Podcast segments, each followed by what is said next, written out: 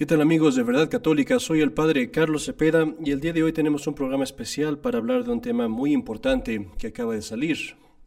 Sin embargo, ya saben que aquí tratamos, siempre de tener algunas cosas positivas también. Así que vamos a empezar nuestro programa con una frase de sabiduría natural. No es esta una frase católica, pero la sabiduría natural también es buena. Y esta frase que leemos hoy es de Aristóteles. Dice, el placer en el trabajo pone la perfección en la obra.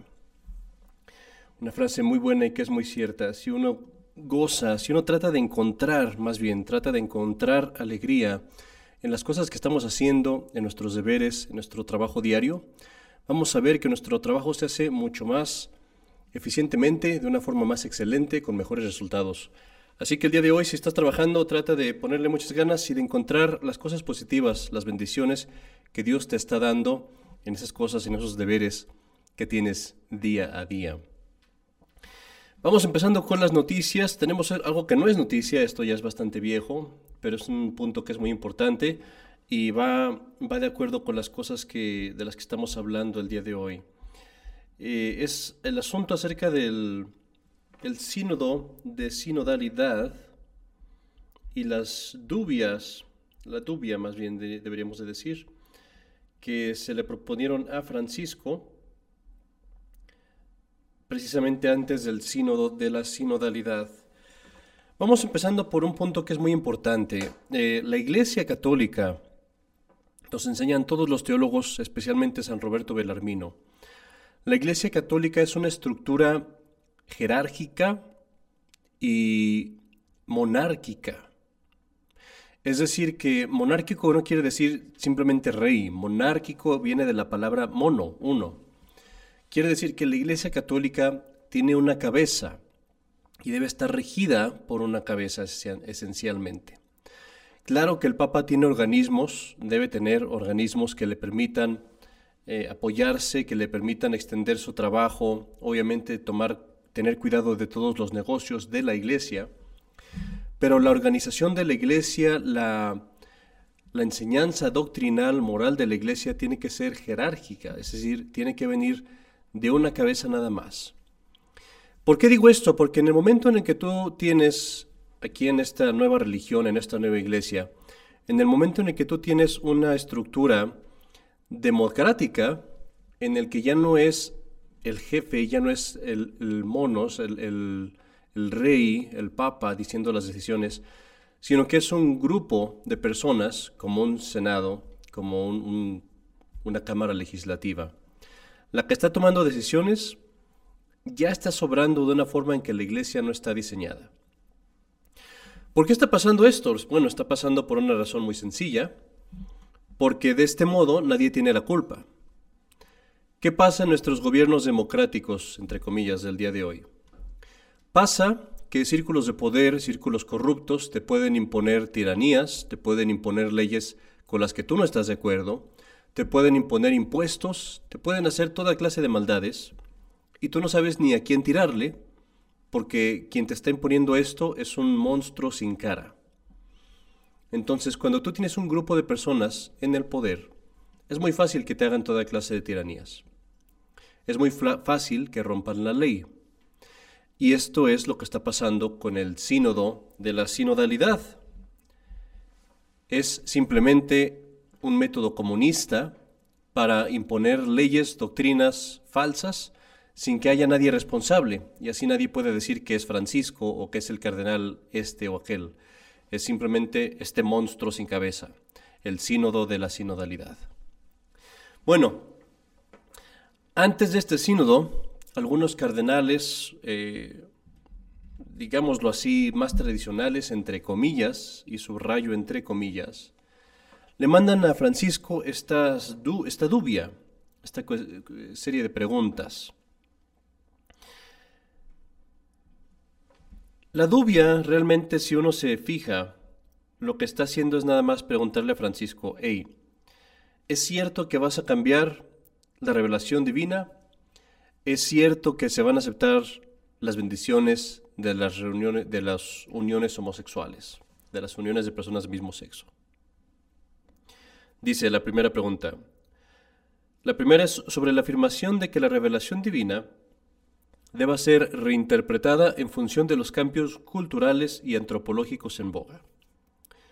La segunda, sobre la afirmación de que la práctica generalizada de bendecir las uniones entre personas del mismo sexo concuerda con la revelación y el magisterio.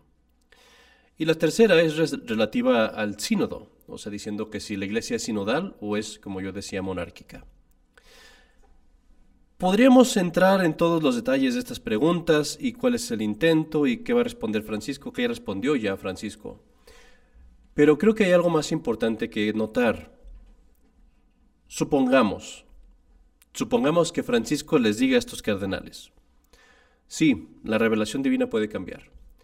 Y sí, es más, vamos a bendecir uniones de mismo sexo. ¿Qué harían? ¿Se saldrían estos cardenales? ¿Harían una declaración diciendo que Francisco no es papa? Este, eh, ¿Convocarían otra, otro cónclave para elegir otro papa? La respuesta es que no. ¿Y cómo sabemos que no? Porque ya han pasado estas cosas. Estos son, ya eh, Francisco ha bendecido transexuales, ha invitado al, padre James Martin para que hable con él, que es un padre que promueve toda esta agenda homosexual. Ha hecho hasta lo indecible para dar a entender sus intenciones. Y en, en Argentina mismo, cuando era obispo en Argentina, él mismo empujó, promovió que se aceptaran legalmente las uniones de homosexuales. En Argentina, está el video ahí en YouTube, lo pueden buscar. Fue el primer lugar donde se bautizó a un bebé de una pareja de lesbianas, aprobado por Francisco. Ya está claro, ya lo he dicho muchas veces. ¿Qué más te quiere decir? Pero no hacen nada, ni harán nada. Y esto es una cosa que duele decirlo, que muchas personas tal vez no se quieren resignar a esta realidad. Estos cardenales tradicionales que son muy eh, fieles a la tradición, entre comillas, son lo que se llama una reacción controlada. Son hombres que están ahí para mantenerte a ti tranquilo. Porque tú ves lo que está pasando con Francisco y luego ves que estos hombres están reaccionando y dices, ah, hay esperanza, hay solución, este, alguien va a reaccionar. No, la esperanza está en aquellos que niegan estas doctrinas de tajo y que de tajo te dicen no sigas estas autoridades porque están mal. No hay vuelta de hoja. No puedo yo aceptar el pecado nomás tantito. No puedo yo aceptar el, pecado nomás, irme al infierno nomás con el pie. No existe eso. Si una cosa es pecado, es pecado totalmente. Y no se puede aceptar para nada. Bueno, esto creo que es importante entenderlo. Una persona que en el Vaticano II, en la Iglesia del Vaticano II, llega hasta el punto de ser obispo, de ser cardenal, tiene que estar metido en esa mafia. No te dejan avanzar a ese estado y permanecer en ese estado a menos que estés bajo control. Cuando el Papa, entre comillas, otra vez, te da el, el gorro del cardenal, el sombrero de cardenal, o cuando se te elige para una arquidiócesis o algún ministerio en Roma, ya estás bien monitoreado, ya sabe bien quién eres. No te va a poner ahí a menos que estés bajo control. Y por eso estos hombres, si a mí me dijeran que estos son obispos de algún país lejano de Roma, o algún obispo que por ahí se filtró, que alguien lo eligió, yo no sé, pues eso lo creería yo, tal vez es posible. Pero si me dicen que estos son cardenales, que llevan ahí todo este tiempo? No lo creo. No son tradicionales, son hombres que están bajo control. Hay otro punto que es muy importante entender. Y es que este tema, y de esto voy a hablar en el sermón de este siguiente domingo, este tema de, de los transexuales y las uniones de homosexuales y todo eso es un tema muy grave. Es un tema que definitivamente va a definir quiénes quieren ser fieles a la iglesia y quienes se van a ir con la corriente esta del Vaticano II. Pero hay que entender que no es el tema más grave. Ni siquiera es el tema más grave. El tema más grave ya ocurrió. hace mucho. Porque este tema de que estamos hablando toca al sexto mandamiento.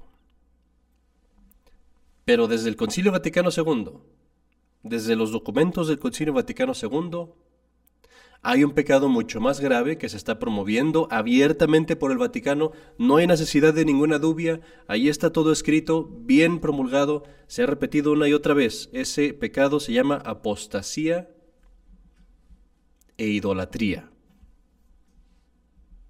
Y tú lo puedes ver. Busca en YouTube el video de la Pachamama. Busca en YouTube las reuniones de Asís. Ese pecado es más grave, mucho más grave que el pecado contra el sexto mandamiento. El otro es más torpe y nos asquea más, nos llena de asco.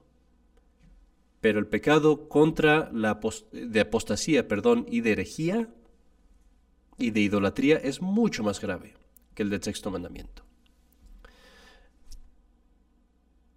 Antes de pasar a las noticias, vamos a dar algunos puntos que tal vez para aligerar un poco el tema. Acabamos de subir allí en Verdad Católica una serie de himnos en español. Las grabaciones son amateur, digámoslo así, son de amigos nuestros de, nuestra parroquia en México, pero son grabaciones bonitas y son himnos de los, de los tradicionales, himnos católicos tradicionales que tú puedes escuchar y puedes aprender. En el futuro vamos a poner, Dios mediante, las letras, las partituras para que podamos ensayarlos pero te invito a que veas estos himnos. Vamos a poner más. Esos que pusimos no son todos, pero pusimos algunos al menos para empezar. Entonces, en tus días libres trate de aprenderte estos himnos católicos tradicionales que tú encuentras aquí en Verdad Católica. Vamos a la siguiente noticia, que esta es la reciente, esto pasó hace apenas algunos días. Un obispo de Brasil mandó otra serie de dudas al Vaticano es el Monseñor José Negri, Vescovo di Santo Amaro, en Brasil.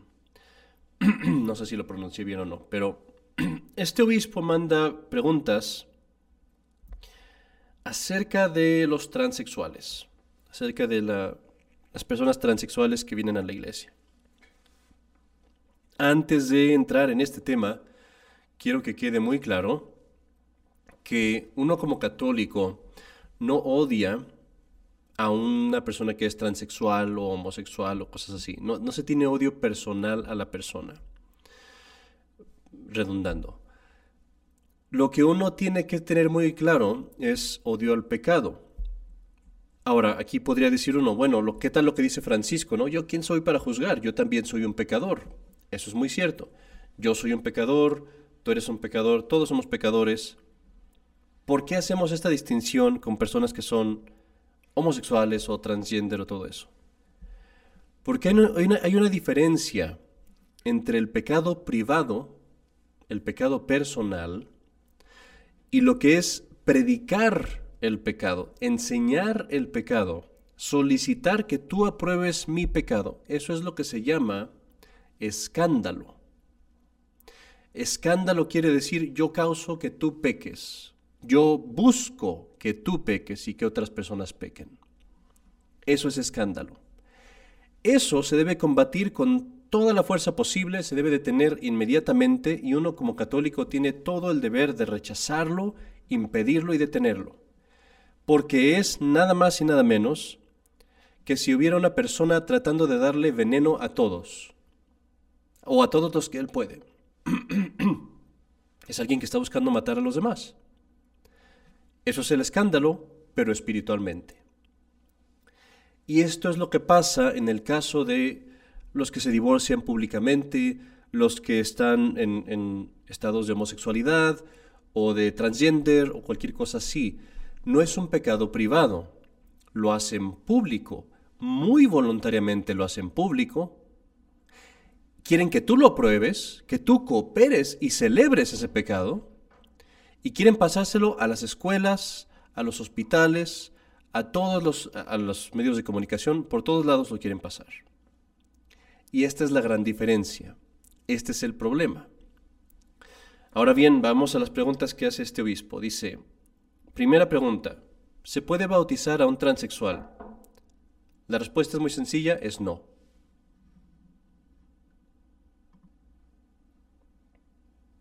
Y vamos a explicar por qué. La segunda pregunta que hace es, ¿puede ser un transexual padrino o madrina de bautismo? La respuesta también es no. Muy sencillo, no necesita uno de ser un teólogo o un gran papa o lo que sea, no necesitas eh, ir al dicasterio de la doctrina de la fe. El papa podría responder esta pregunta, si hubiera un papa verdadero, podría responder esta pregunta diciendo simplemente no. Vamos a explicar por qué. Tercera pregunta, ¿un transexual puede ser testigo de un matrimonio? Aquí voy a ser sincero, realmente aquí el testigo de un matrimonio ni siquiera tiene que ser católico. Un testigo de un matrimonio puede ser cualquier persona, porque lo único que está haciendo es función de testigo, no tiene ninguna otra función sacramental. En teoría, yo diría que realmente no hay una objeción a eso, pero no puede hacerlo uno de todos modos por el mal ejemplo, por el escándalo. Eh, pero vamos a hablar de eso. La cuarta pregunta.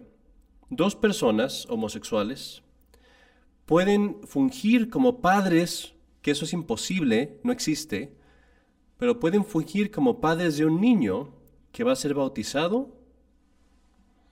Y la quinta pregunta, una persona homosexual que vive con otra persona homosexual puede ser padrino de un bautizado. Y la sexta pregunta, una persona homosexual que convive puede ser testimonio, testigo de un matrimonio. Ok, vamos empezando. Las preguntas hablan de matrimonio, ser testigo de matrimonio, o de ser bautizado, o de ser padrino o padres, entre comillas, de una persona bautizada. Vamos haciendo distinciones rápidamente. El testigo de un matrimonio, como ya dije, es nada más testigo, básicamente un testigo legal. Entonces, realmente allí no habría pecado si fuera cualquier persona, pero no puede ser una persona transexual o una persona homosexual o alguien así por el simple hecho de que al entrar una persona así en la iglesia ya indica una cierta aprobación. Si yo como sacerdote permito que entre una persona con insignias satanistas y camisas satanistas, que es pecado, y yo lo permito que entre a la iglesia y participe, yo estoy cometiendo un pecado ahí como sacerdote, porque estoy permitiendo que una persona dé mal ejemplo y sea irrespetuosa, está ofendiendo a Dios aquí mismo en el recinto sagrado. Entonces no lo puedo permitir, aunque no haya ninguna intervención con el sacramento. Lo mismo aplica aquí. Una persona transexual, en teoría, si es testigo de un matrimonio, pues no hay ninguna cosa sacramental allí. Pero el problema es que una persona transexual o homosexual o lo que tú quieras, va a entrar a la iglesia, va a participar con la familia, y yo como sacerdote le estoy diciendo a la familia, sí, agarra a esta persona que está cometiendo escándalo, que está dando mal ejemplo, que está haciendo que otros pequen y tráetelo y participa con él. Y no se puede hacer eso. Yo no puedo hacer eso. Como católico, yo debo ser muy caritativo con esas personas, procurar convertirlas en lo más que pueda, pero dejar siempre bien claro que yo no puedo cooperar ni remotamente con ellos, y como dice San Pablo, ni siquiera comer en la misma mesa, mientras ellos estén predicando ese pecado, mientras ellos estén predicando ese error, ni siquiera comer en la misma mesa. Y dice en otra parte de la Sagrada Escritura, ni siquiera saludar. Yo a lo que me refiero aquí es simplemente, debemos de abstenernos de cualquier acción que indique aprobación. Eso es lo que debemos de hacer. Cualquier acción mía que indique que yo apruebo su situación, me debo de abstener. Eso respecto del matrimonio. El bautismo es un problema mucho más grave, mucho más grave. ¿Por qué? Bueno, empezamos por, por ser padrinos de bautismo. El padrino de bautismo no es simplemente una cosa social. Cuando uno es padrino de bautismo, uno adquiere el compromiso de enseñar a la persona la fe católica. Quiere decir que como, bautismo, como padrino de bautismo, uno debe, debe de ser un católico practicante, un católico conocedor de su fe y practicante de su fe. Y aquí hay un problema. Porque si tú me dices que vamos a poner a un homosexual o un transexual como padrino del bautismo, es claramente una persona que no está practicando su fe, si la tiene, y que otra vez causa mal ejemplo y, mal y que causa escándalo. Y este es un problema. Entonces, de entrada, no podría ser uno padrino de bautismo. La pregunta más grave de todas es la número uno, y es la que tiene una respuesta ya mala. Y tan mala es la respuesta que la están celebrando todos los izquierdistas de aquí de Estados Unidos, al menos que yo conozco. Eh, CNN, Washington Post, New York Post, eh, la Associated Press, todos ellos lo están celebrando. Con justa razón están celebrando porque es de acuerdo a sus doctrinas de ellos. La pregunta es, ¿puede un transexual recibir el bautismo? ¿Qué responde el dicasterio de la fe, entre comillas? Llamémosle más bien el dicasterio de la herejía. Una persona transgender puede recibir el bautismo bajo las mismas condiciones que los otros fieles, siempre y cuando no cause escándalo y disorientación. Ok, para recibir el bautismo, yo tengo que estar arrepentido de todos mis pecados. De otro modo, el bautismo podría ser válido, y aquí hay que distinguir, válido quiere decir que ocurrió, pero no me daría gracia, no me daría estado de gracia. Y es más, yo estaría cometiendo un pecado al recibirlo. Si yo estoy consciente de que tengo pecados de los que no me arrepiento, y aún así recibo el bautismo, es un sacrilegio. Lo mismo, o bueno, paralelamente a cuando uno va a confesarse y uno calla un pecado por pena. Es un sacrilegio, es un pecado grave, me lleva al infierno. Si el sacerdote sabe eso y da bautismo, también él peca. ¿Qué está diciendo aquí el dicasterio de la fe? Tienes una persona que es transgender, está en pecado, eso es un pecado. Dale el bautismo. Peca esa persona, pecas tú, dale el bautismo. Y aquí vemos otra vez, una vez más, como si no hubiera suficientes, los organismos del Vaticano de Roma promoviendo, inculcando y mandando pecar. Y esta es la razón por la que tenemos que entender que no puede ser, no es posible que estos organismos sean la verdadera Iglesia Católica. Decíamos que la iglesia no puede enseñar error. La iglesia no puede ser que nos, que nos lleve a la inmoralidad, a la falta de fe, a todas esas cosas. Entonces es muy sencillo. La iglesia permanece en los obispos y los sacerdotes que permanecen fieles a la fe, a la tradición, a los mandamientos.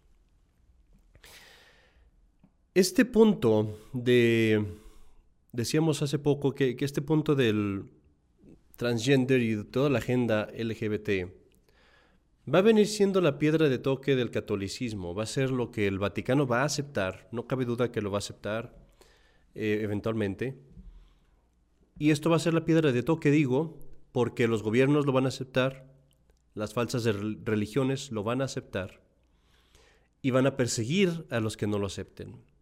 Y si tú no aceptas esta agenda LGBT, te van a meter a la cárcel. Es muy importante entonces para nosotros ahorita los católicos verdaderos, que seamos muy fuertes en nuestra fe, muy devotos, que tengamos una fuerte oración, una fuerte... Eh, oponernos fuertemente a cualquier respeto humano y decir vamos a seguir a Jesucristo sin importar lo que pase, sin importar las consecuencias, sin importar quién se ponga en contra. Aunque digan lo que digan, aunque nos cueste lo que cueste, vamos a seguir a Jesucristo. Y rezamos por eso, o sea, yo no digo eso como si yo estuviera firme y seguro, o sea, yo por mí mismo eh, le pido a Dios que tenga misericordia de mí y que me conceda perseverancia. Y todos debemos de pedir a Dios que nos conceda perseverancia, porque todos somos débiles y flacos. Pero ahí tenemos, claro está, la intercesión de Nuestra Señora, y por eso debemos de pedirle también a la Santísima Virgen que nos dé fortaleza en, estas, en estos retos. Vamos a terminar con esto para no ser el, programa demasiado largo, pero antes de terminar vamos a ir a una frase de los santos. Y tenemos el día de hoy una frase de Santa Teresa de Ávila. Y esto es un buen contraste contra lo que estamos hablando, ¿no? Procuremos siempre mirar las virtudes y cosas buenas que viéremos en los otros, y tapar sus defectos con nuestros grandes pecados. Tener a todos por mejores nosotros. Ya puedo escuchar los comentarios que van a salir ahí en el programa de algunas personas diciendo, ay, ¿por qué te pones a ver los defectos de Francisco? ¿Por qué juzgas a Francisco? Reza por él. Y hay que distinguir una cosa. Santa Teresa nos dice que en lo que son los defectos personales de la gente, los pecados personales de la gente, como decía yo al principio, ahí sí, ignóralos, eh, trata de no verlos, busca las cosas buenas, y fíjate en tus propias cosas, tú tienes suficientes pecados, yo tengo suficientes pecados. No debo juzgar a mi prójimo, a los que están cerca de mí, a las personas por sus pecados personales. Pero si alguien enseña doctrinas, enseña pecados, ahí es cuando sí debemos de juzgar. Y San Pablo lo dice, juzgad todo espíritu. Pero lo que nos dice Santa Teresa es muy importante en nuestra vida personal. Si tú haces esa resolución de las personas que están cerca de ti, no pasar juicio, es decir, no evaluarlas, no decir, ah, este es malo, este es bueno, este es mejor que yo, este es peor que yo, esta persona es chismosa, esta persona es así, esta persona es asá. ¿Quién te constituye, dice la Biblia también, quién te ha constituido juez de tu hermano? Nadie. Es tu hermano. Entonces, en ese sentido, volvemos a aclarar, estamos hablando de pecados personales. Es mejor para mí el decir, no voy a juzgar a mis amigos, a mis, hermanos, a mi compañero de trabajo, etcétera, por sus pecados personales. No me corresponden, no me tocan, no me incumben. Y cuando tú haces esto, vas a descansar mucho en tu alma, vas a lograr gran humildad y te va a ser mucho más fácil practicar la caridad con el prójimo. Repitamos la frase de Santa Teresa. Procuremos siempre mirar las virtudes y cosas buenas que viéremos en los otros, y tapar sus defectos con nuestros grandes pecados. Tener a todos por mejores que nosotros. Y es esa misma Santa Teresa la que dijo, por la ceremonia más pequeña de la iglesia, yo daría mil vidas. Dejamos con, hoy, eh, con esto el programa de hoy, este, que lo hicimos corto, pero es un tema muy importante, teníamos que hacerlo. Esperamos que sea de utilidad. Deja tus comentarios, los resolvemos en el siguiente programa, dentro de un año, cuando lo haya, cuando tengamos tiempo. Pero deja tus comentarios y te invito otra vez a que veas esos himnos, eh, de, esos himnos católicos muy hermosos que están aquí en Verdad Católica.